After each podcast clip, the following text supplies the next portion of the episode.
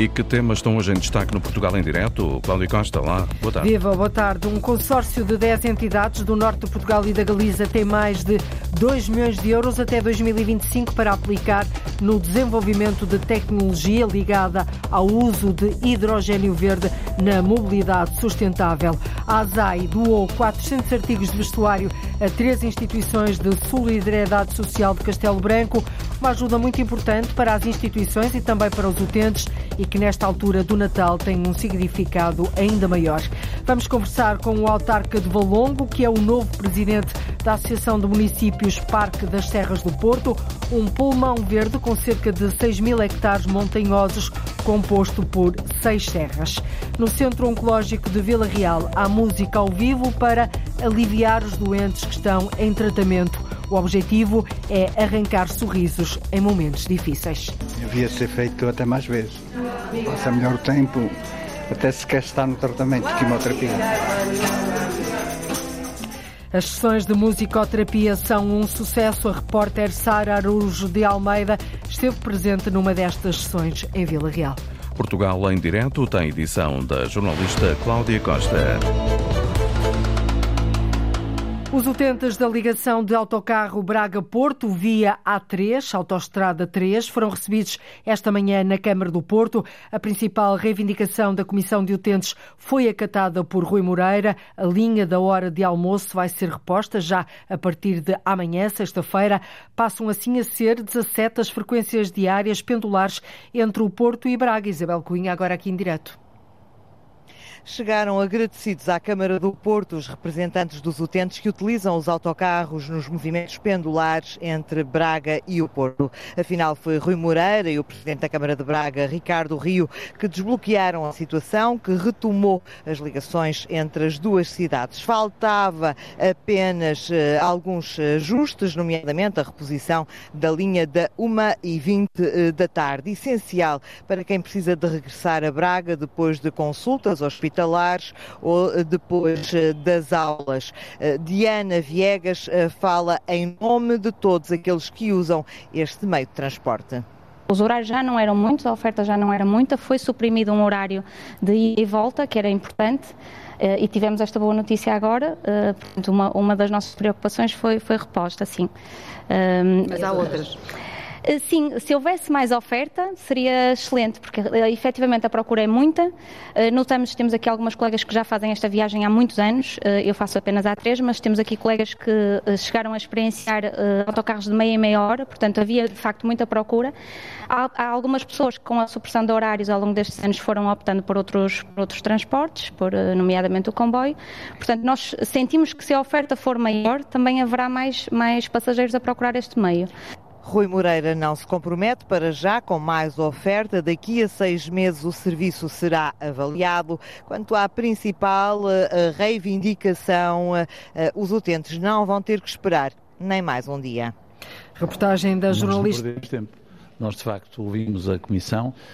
Uh, chamaram-nos a atenção que havia esse hiato, havia esse espaço uh, a, seguir, à hora do almoço que causava dificuldades a várias pessoas que precisam de regressar mais depressa a Braga ou regressar mais depressa ao Porto e, portanto, a partir da manhã haverá 17 frequências. Outra novidade é a redução de 50% eh, no preço do passe para quem vive eh, no Porto, à semelhança do que já acontece com os bracarenses. Verificamos que os municípios de Braga que vinham para o Porto pagavam uh, metade do que pagam os municípios do Porto que vão para Braga e, portanto, nós também vamos implementar essa medida, ou seja, o município do Porto para aqueles que são que têm cartão Porto Ponto, não é para toda a gente, para quem tem cartão que é fácil obter, haverá exatamente uma redução de 50%. Portanto, pagarão 60, cerca de 60 e tal euros por, por, por mês, em vez dos 100 e tal que pagam, que pagam hoje. Está então assegurado o serviço dos autocarros Braga-Porto e Porto-Braga via autoestrada número 3, com 17 frequências diárias. Custa por ano cerca de 30 mil euros à Câmara do Porto, o que Rui Moreira considera um valor pequeno, tendo em conta o benefício que proporciona aos municípios das duas cidades que todos os dias fazem o movimento pendular.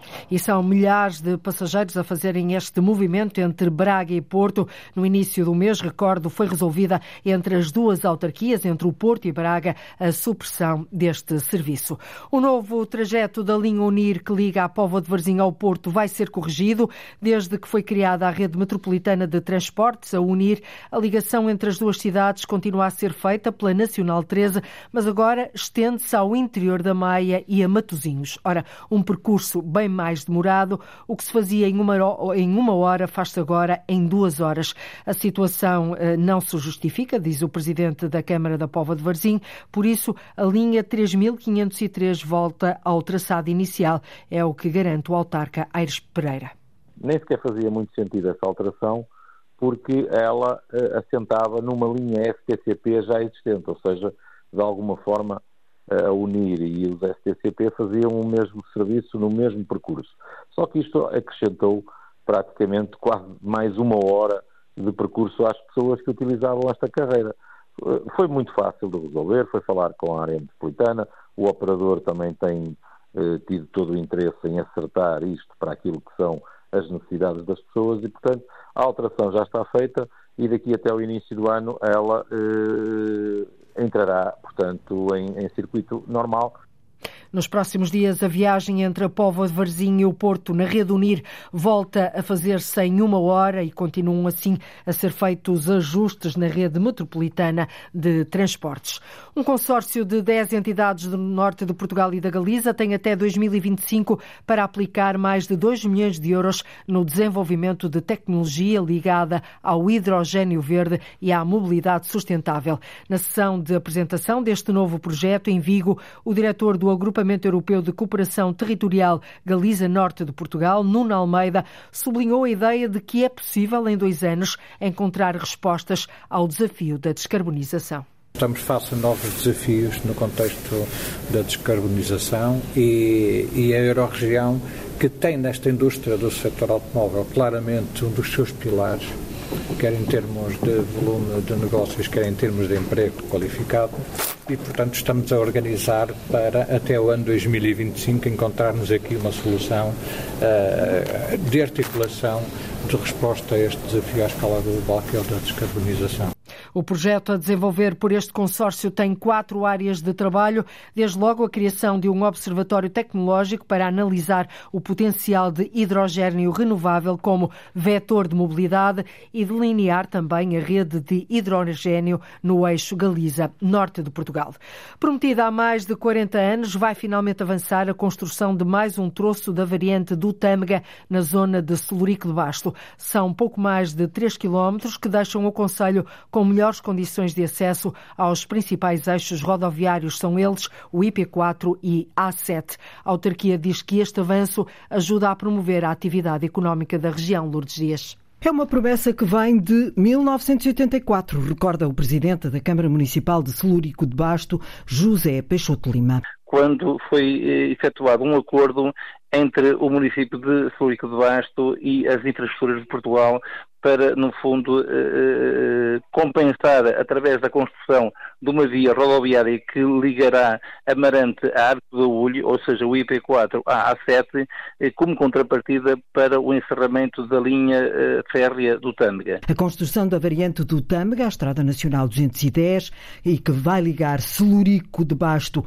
ao IP4 e à a7 só começou em 1990. Tem avançado aos solavancos. Ao fim de 40 anos, ainda faltam construir meia dúzia de quilómetros. A via, na sua totalidade, que tem vindo a ser construída, ela de facto começa no IP4 em Amarante e vai ligar, ainda não está, a A7 no Arco de Baúlho.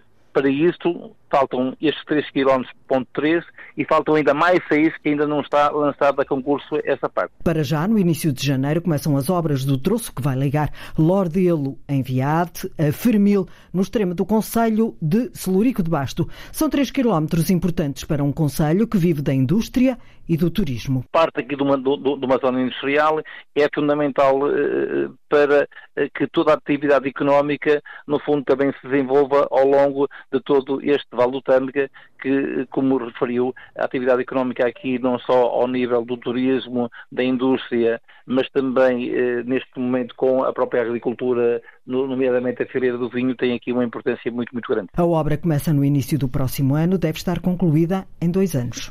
São pouco mais de 3 quilómetros que deixam o Conselho de Solurico de Basto com melhores condições de acesso aos principais eixos rodoviários. Nascer e crescer em Torres Vedras é o nome do programa da autarquia de apoio à família e de promoção da natalidade apresentado hoje. As crianças até aos 3 anos vão passar a receber ajudas através de vales de desconto.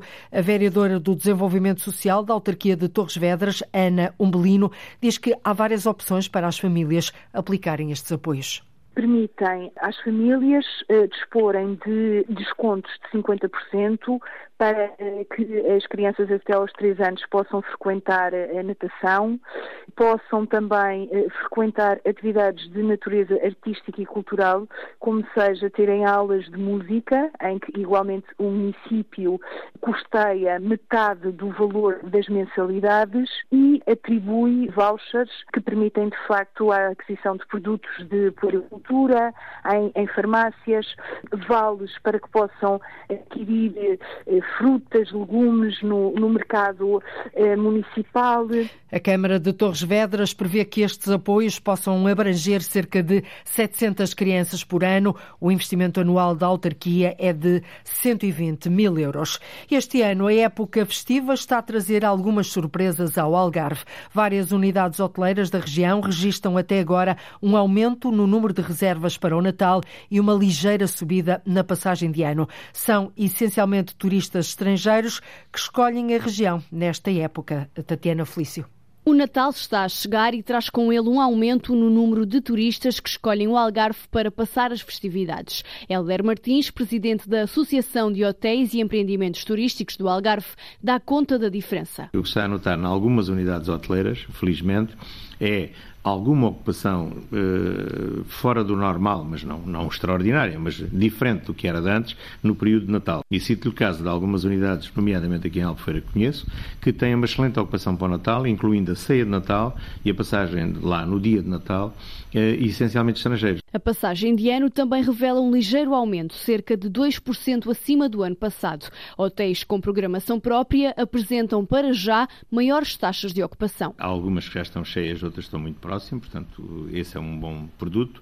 Uh, unidades que não têm animação e que vivem neste aspecto e que estão abertas, que vivem neste aspecto daquilo que são os eventos públicos, Albufeira, Corteira, Faro, uh, Portimão, esses, as reservas começam a cair um pouco mais tarde. Helder Martins espera resultados positivos, mas acredita que um evento único pode trazer mais turistas nesta época do ano. Se nós tivéssemos uma região em que falasse uma só voz, em que se trabalhasse um evento âncora que puxasse, eh, nós poderíamos ter um destino que, durante este período, pelo menos Natal, fim de ano, tivesse uma ocupação muito maior do que tem. Com boas previsões para o turismo no final deste ano, o presidente da AETA tem boas perspectivas para 2024. Este ano, a época festiva, sobretudo o Natal, está a trazer algumas surpresas ao Algarve.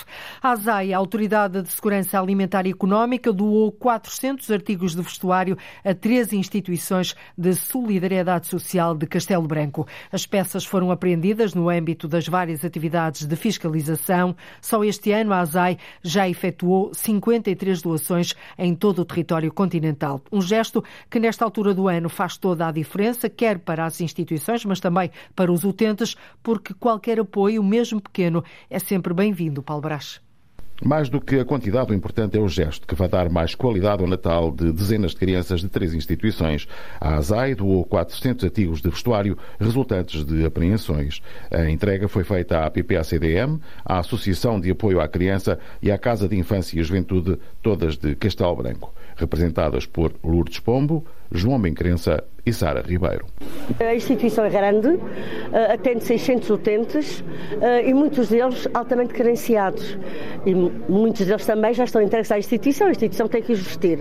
Portanto, quer dizer que também tudo que seja uma ajuda é sempre importante. Para nós é extraordinário e, são, e é um apoio que, nesta altura do Natal, é, é bastante interessante porque a roupa é sempre um bem que, que lhes agrada. Nós temos atualmente na Casa da Infância e Juventude 24 meninas acolhidas com medida de acolhimento residencial e, como devem calcular, o ambiente é familiar e elas brincam muito e todos os dias têm que ir para a escola e tal como acontece numa família, estes bens são de grande desgaste. Portanto, representa efetivamente mais do que um gesto solidário. Para a ASAI, além da fiscalização, a vertente solidária é tida em conta com a devolução à sociedade de muitos produtos autorizados pelas próprias marcas e com a reposição da legalidade como refere Luís Lourenço, o inspetor-geral da ASAI. Também isso é importante para os próprios inspectores. Eh, dar vida eh, a um produto, a um trabalho que foi desenvolvido eh, em termos de, de, de, da atividade inspectiva, da inspeção, em, em termos de, instrução processual e da decisão dos próprios tribunais com a concordância das próprias marcas, que também têm aqui uma responsabilidade de permitir uma nova vida a produtos que eventualmente possam estar associados à, à sua marca, mas que há preocupação de esses eh, produtos serem ocultados depois neste tipo de doações. Só este ano a ASAI já efetuou 53 ações de doação distribuídas pelos 18 distritos do território continental, no total de 28,6 toneladas de produtos alimentares e cerca de 6 mil artigos não alimentares. E um gesto que particularmente nesta altura do ano faz toda a diferença para as instituições e também para os utentes. Em Lisboa, o Chiado vai deixar de ter carros a circular nesta época de festas. O coração da Baixa da Capital fica assim livre de automóveis aos fins de semana de 22 de dezembro, já este fim de semana, a 7 de janeiro. Pelo menos para já a interdição mantém-se neste período. Apenas será permitido o acesso a residentes e aos veículos de, de cargas e descargas. O autarca de Valongo é o novo presidente do Conselho Executivo da Associação de Municípios Parque das Serras do Porto, composta por seis serras, Santa Justa, Pias, Castiçal, Santeiria, Flores e Banjas, intercaladas pelos vales dos rios Ferreira e Sousa, abrangendo o território dos municípios de Gondomar, Paredes e Valongo, são o pulmão verde da área metropolitana do Porto, com cerca de 6 mil hectares montanhosos. Na cerimónia de tomada de posse, José Manuel Ribeiro reafirmou a intenção intenção de comprar terrenos para garantir que estes autênticos paraísos que existem junto a linhas de água sejam preservados. E é nosso convidado precisamente o presidente, o novo presidente do Conselho Executivo da Associação de Municípios Parque das Serras do Porto, José Manuel Ribeiro. Muito boa tarde, bem-vindo, Sr. Presidente. Olá, boa tarde. Nesta área classificada como paisagem protegida regional, os visitantes podem desfrutar da imensa beleza cultural e paisagística de serras, de vales e de rios. Qual vai ser a sua prioridade agora que está à frente desta, desta esta entidade, digamos assim? Bom, antes de mais, obrigado pelo simpático convite. Este é um processo extraordinário, deixe-me dizer. Nós estamos a tentar deixar para as futuras gerações uma infraestrutura verde. Eu gosto de usar esta imagem porque normalmente as pessoas estão habituadas a infraestruturas cinzentas, autoestradas, portos de mar, uh, aeroportos. Esta, e que têm várias funções. Esta é uma infraestrutura verde muito, muito grande, estamos a falar de uma dimensão, hectares, é a cidade do Porto mais meia cidade do Porto. É 1,5 vezes a cidade do Porto. Veja a dimensão, é muito grande. Mas é, ainda é um pouco desconhecido, não é? Esta imagem, esta realidade ainda não. não Já é... se falava há muitos anos. Sim, mas Isto... a maioria da população não tem consciência de que. Agora conhecem mais. Nós fomos muito felizes no nome porque uhum. foi uma decisão bastante inteligente chamar as Serras do Porto, antigamente, no mínimo, com como eram as coisas à moda antiga, teria que se chamar Serras de Valongo, Paredes e Gondomar. Não, nós percebemos Exatamente. que a escala faz toda a diferença. Agora, estamos a falar de um território que é hum, quase todo ele é privado, foi muito castigado por contratos de cultura de, intensiva de eucalipto. Eu respeito muito esse setor, mas deixou uma marca do ponto de vista daquilo que é o coberto. E, portanto, este é um trabalho que estamos a fazer há muitos anos, três autarcas, as equipas dos municípios, e que tem hoje uma sede, tem muito trabalho no terreno e, naturalmente, nós vencemos recentemente um LIFE, o LIFE Serras do Porto, que é uhum. um, um projeto a 5 anos, são quase 4 milhões de euros.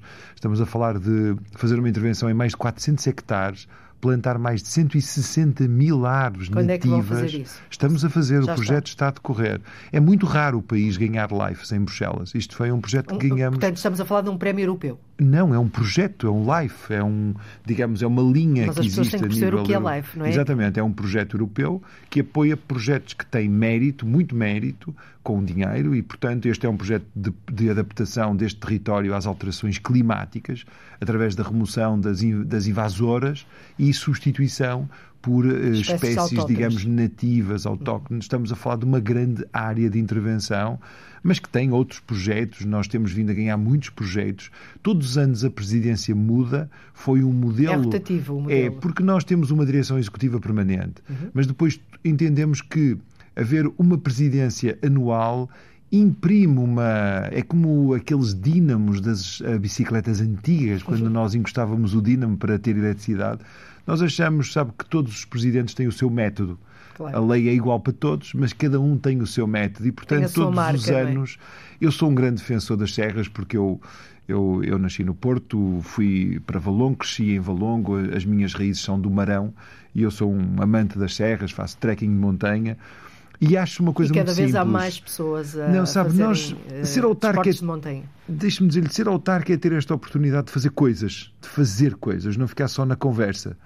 E nós sejamos claros, esta ideia que tenho há muitos anos de comprar serra é porque só quem é dono da terra é que decide que tipo de floresta é que lá quer. Exatamente, Sr. Presidente. Comprar serra, precisamente isso. O senhor eh, mostrou a intenção de comprar as serras para preservar os pequenos paraísos, sobretudo junto às linhas de água, mas só sendo os donos da terra eh, é que vocês vão conseguir deixar uma floresta autóctone para as próximas gerações. É possível comprar serra? Como Nós é que... estamos a tentar comprar, já compramos Estamos a falar a proprietários, a proprietários privados, não é? Estamos a comprar com paciência. Tivemos pena no início do PRR, fiz um desafio. Sei que há um programa, o Governo da República tem um programa que pode ajudar a comprar território. Nós somos o país na Europa, se não somos o, o que tem a maior percentagem, somos o segundo, mas somos seguramente um dos maiores. Penso que até somos o que temos mais percentagem de território em zonas protegidas que é privado. Veja bem. Mas está a ser fácil essa compra? Não é fácil, porque muitas vezes não sabemos quem são os donos quem tem os contratos, designadamente as empresas que fazem a gestão de, de, de manchas de monocultura de eucalipto, também não, não nos dão acesso ao nome dos proprietários. Portanto, mas nós com paciência, sim, mas com intenção. paciência nós temos vindo a comprar. Repare, Quanto é que já compraram? Já compramos muito, desde que lá estou, só na Serra de Santa Justa, para 100 hectares. Mas estamos a falar. 6 mil. É muito pouco, não é? Só a Serra de Santa Justa são 600, 700 hectares. Porquê que é transformador? Isto é um projeto que não é há quatro anos. Não é um projeto para corta-fitas. Isto é um projeto que é geracional. Nós, a floresta que nós temos é uma floresta que é pouco, digamos, tem pouca biodiversidade, uhum. se é que tem de biodiversidade. Eu que ando nas montanhas com regularidade, até porque gosto e para me preparar para outro tipo de, de, de caminhadas em alta montanha, eu não encontro biodiversidade na monocultura que temos hoje. Uhum. E, portanto, quando nós decidimos plantar uma nova floresta, com medronheiros, castanheiros, carvalhos, etc., estamos a, a, fazer, a falar de uma floresta que há 20, 30 anos é seguramente mais resiliente Sim. e mais resistente às alterações climáticas. Aos incêndios. Mas também, mas também dá-nos serviços, outro tipo de serviços, permite que a floresta tenha atividades económicas, permite um conjunto de mais-valias que hoje a floresta que temos não permite. Chamar indústria, por exemplo. Claro, é? mas é um projeto que é, só tem impacto a 20, 30, 30 40 anos. anos. Por isso é que disse que... E o nosso país precisa deste tipo de projetos. Nós não podemos andar sempre com os projetos corta-fitas. Porque tem que haver. Repare, é Sim. quando me perguntam às vezes o tempo dos políticos não é o tempo do planeamento. Pois não é. Nem do Mas nós temos, nós necessitamos. Eu, posso, eu tenho que dizer aqui que é muito importante. O atual Secretário de Estado das Florestas, o João Paulo Catarino, é muito receptivo a isto e tem-nos tentado ajudar. Mas é tudo um mar de dificuldades, está a compreender? Porque isto é em que, é transformador. Em burocráticos? É saber os donos, encontrar ferramentas, porque não é só comprar o terreno, é comprar os terrenos, é retirar as espécies que lá estão, Replantar. é plantar, é cuidar. Mas isto é transformador. Dou-lhe uma imagem. Quando alguém decidiu plantar os pinhais em Leiria, ao fim de muitos anos teve um impacto. É este tipo de projetos que nos Vocês faz falta. Fazer. Eu tenho este sonho, assumo, acho que não é vergonha ter um sonho destes. Agora, ter um pinhal de leiria na sua cabeça, não, ou não seja, é um ter pinhal, uma, uma nós não queremos um pinhal, nós queremos uma floresta resiliente, uma floresta pujante, uma floresta diferente, que daqui por 20, 30, 40 anos marca a diferença deste Parque das Serras do e Porto. E quanto é que custa comprar seis serras? Custa muito, nós temos por referência 80 cêntimos neste momento o metro quadrado, veja bem. Nós estamos, não, não, é, as não é contas, é tudo, faça as contas, Sr. Presidente. Não é tudo, é não quanto? é tudo, é muito dinheiro. Uma serra como a de Santa Justa, a compra só estima-se que sejam à volta de 4 a 5 milhões, só comprar o terreno. Uma serra, nós estamos Uma a falar serra. de seis. Sim, mas qual é o impacto que isso tem? Uma serra onde há menos incêndios, já viu o impacto que tem na cidade do Porto, que não tem o problema do, dos fumos. Os fumos são altamente negativos para o turismo. Já viu, por exemplo, em termos de atividades económicas ligadas à produção até de animais, até a questão do mel, a questão da atividade turística, a atividade de saúde. Uma infraestrutura verde é uma, é uma infraestrutura de saúde. Nós, nós não falamos, mas, por exemplo, nós devíamos preocupar-nos em prevenção na saúde. Se nós tivermos mais atividade ao ar livre, mais pessoas se calhar menos pessoas vão pressionar o Serviço Nacional de Saúde. Se calhar, se mais pessoas utilizarem uma, uma infraestrutura verde, menos problemas temos de saúde mental. Ou seja, tudo Muito isto bem. está interligado. Agora, nós temos é que Sr. encarar Presidente, isto de forma o nosso diferente. tempo está quase no limite, teríamos aqui pano para mangas, até porque estamos a falar de um território que já foi mar, onde as pessoas podem descobrir as tribolites, que são animais... Trilobites. Tri, trilobites, desculpa, exatamente, trilobites, animais marinhos muito mais antigos do que os dinossauros. Isto tudo aqui às portas do Porto, É realmente. verdade. Minas de ouro subterrâneas com 2 mil anos, ah, o maior complexo do género do Império E Romano. presença humana Aldeias também. pitorescas, plantas, animais raríssimos, entre outras maravilhas. Ahm, qual vai ser o próximo passo? O próximo passo é o que temos vindo a fazer em conjunto, eu com os meus colegas de Paredes e de Gondomar. Isto é um projeto, é uma pintura a seis mãos ou a várias mãos que é muito bonita. Eu digo Qual é isto o próximo e permito-me. então? É continuar a executar o, o programa do LIFE, Serras do Porto. O outro programa que nós vencemos também, conseguimos um financiamento que é muito importante, que é o selo produto das Serras do Porto, que é, no fundo, certificar o mel que nós conseguimos ter, as hortícolas, as frutas, e continuar com a nossa, o Clube das Escolas. Nós temos 127 escolas ligadas a este parque. Temos o Clube também da, da Saúde e temos também os encontros com o parque. Continuar a fazer os estudos. Tem que visitar o site Serras do Porto. É Muito espantoso bem. o que se fez Serras isso. do Porto. Serrasdoporto.pt .pt é só É muito bonito o que temos vindo a fazer nestes últimos anos. Só posso dizer isto. Acredito que sim. Mesmo. Eh, sei que sim. Nós vamos acompanhar naturalmente todo este projeto e este trabalho que é supramunicipal, como acabou de dizer. é? Deixa-me só dizer uma coisa à Antena 1. Deixa. É assim, continuem a fazer um trabalho tão importante. No momento em que nós temos vindo a ser confrontados com a ameaça de perdermos imprensa, de perdermos pilares daquilo que é a democracia, parabéns à Antena 1. Continuem a fazer um trabalho importante que é informar e capacitar as pessoas para sabermos, pelo menos, o que é que acontece no mundo e como é que podemos país, responder aos desafios todos os dias. Muito, obrigado. obrigada. É Muito também nosso- mesmo. a nossa missão, Serviço Público. Parabéns. Obrigada, Sr. Presidente José Manuel Ribeiro.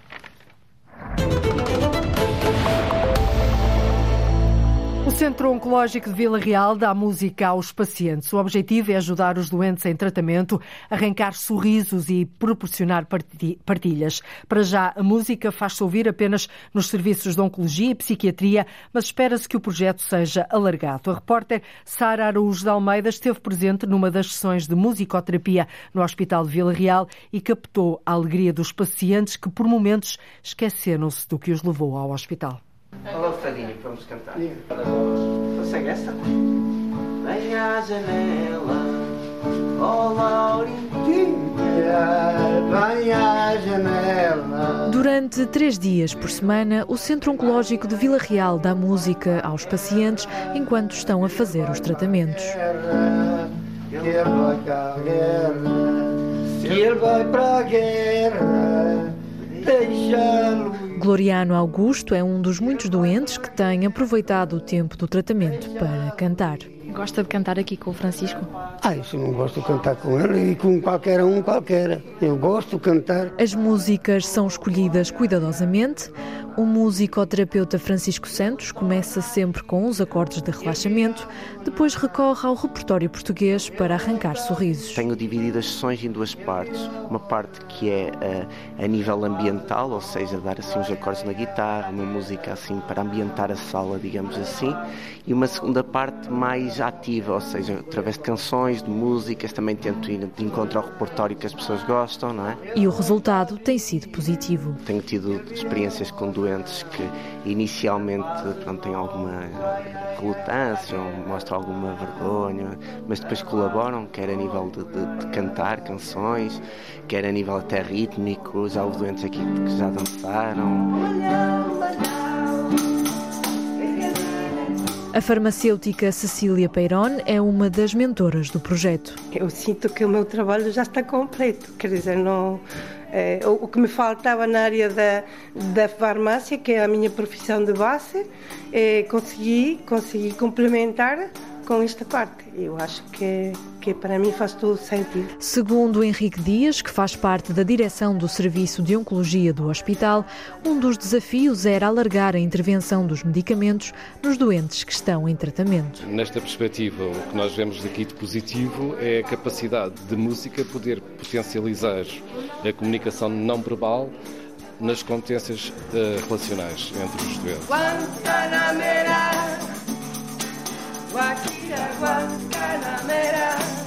A música arranca sorrisos e ajuda a passar o tempo no Hospital de Dia de Oncologia de Vila Real. Havia de ser feito até mais vezes. Passa melhor o tempo, até se quer estar no tratamento de quimioterapia. Obrigada e haja muita alegria para todos. Reportagem da jornalista Antena 1, Sara Arujo de Almeida. A Livraria Solidária de Carnida, em Lisboa, nesta época de festas, tem um frenesi maior. O aumento da procura, tanto para doação de livros como para compra de uma prenda, é grande. O espaço foi criado há cinco anos, serve a comunidade e vive, sobretudo, de doações de particulares. Qualquer pessoa pode doar livros, sejam eles novos ou usados, a um preço simbólico entre 1 a 5 euros. A repórter Arlinda Brandão conta-nos como se pode surpreender com histórias. Nesta livraria solidária de Carnide, das paredes saem histórias. Esta é uma livraria muito especial. João Borges de Oliveira é um dos fundadores. Todas as nossas paredes estão forradas com caixas de madeira de fruta, daquelas caixas antigas, e depois dentro das caixas temos livros. São para venda estes livros usados, ou melhor, livros já lidos, como aqui se gosta de lhes chamar. Todos os livros que encontramos aqui são livros já lidos, uh, livros que já contaram uma história e estão aqui porque foram doados, doados por particulares ou por uh, editoras e temos aqui disponíveis que têm um preço simbólico entre 1 e 5 euros. São livros que quando chegam, são verificados pelos nossos voluntários. Temos um conjunto de voluntários que fazem esse trabalho.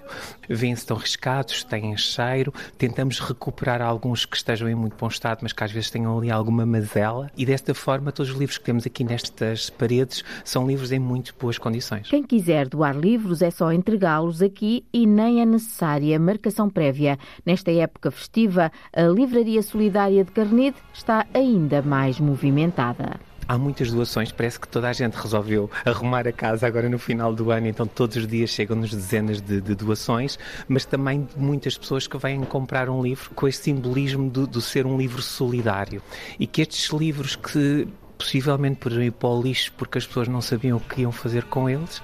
Nós estamos-lhe a dar uma outra vida, uma outra história, também aqui com a economia circular e com a, com a sustentabilidade subjacentes a este projeto. As receitas são para projetos na freguesia e ligados às artes que funcionam neste espaço onde está a Boutique da Cultura. Nomeadamente a formação de mulheres portadoras de deficiência mental. As pessoas ao virem aqui a, a, dar os livros e ao vir aqui comprar os livros, sentem que hum, estão a contribuir também para estes projetos que estamos a desenvolver. A Livraria Solidária em Carnide também faz vendas online. Esta pode ser uma opção de prenda de Natal, oferecendo solidariedade com livros. A livraria vive assim de oferta de particulares e também de algumas editoras. Quem se quiser desfazer de livros que tem em casa tem aqui uma oportunidade de lhes dar um novo dono e uma nova vida a um preço simbólico. A mais antiga festa popular portuguesa já está em livro, retrata os 850 anos das festas de São João em Braga. O autor é um homem da terra, Evandro Lopes, procura recriar uma exposição que produziu em 2013 sobre a grande festa da cidade de Braga, na Gonçalves. São 850 anos das festas do São João de Braga, mas que não cabem num só livro. A obra de autoria de Evandro Lopes, figura conhecida na cidade, procura recriar uma exposição que o autor fez há cerca de 10 anos. Que à época eu não tinha, não tinha habilidades de fazer livros, não, achava intelectualmente preparado para fazer livros. E como tal, apresentei a história de São João a partir de uma exposição de quadros tentei recriar toda a história dos 850 anos de história de São João, que agora reverti para este livro.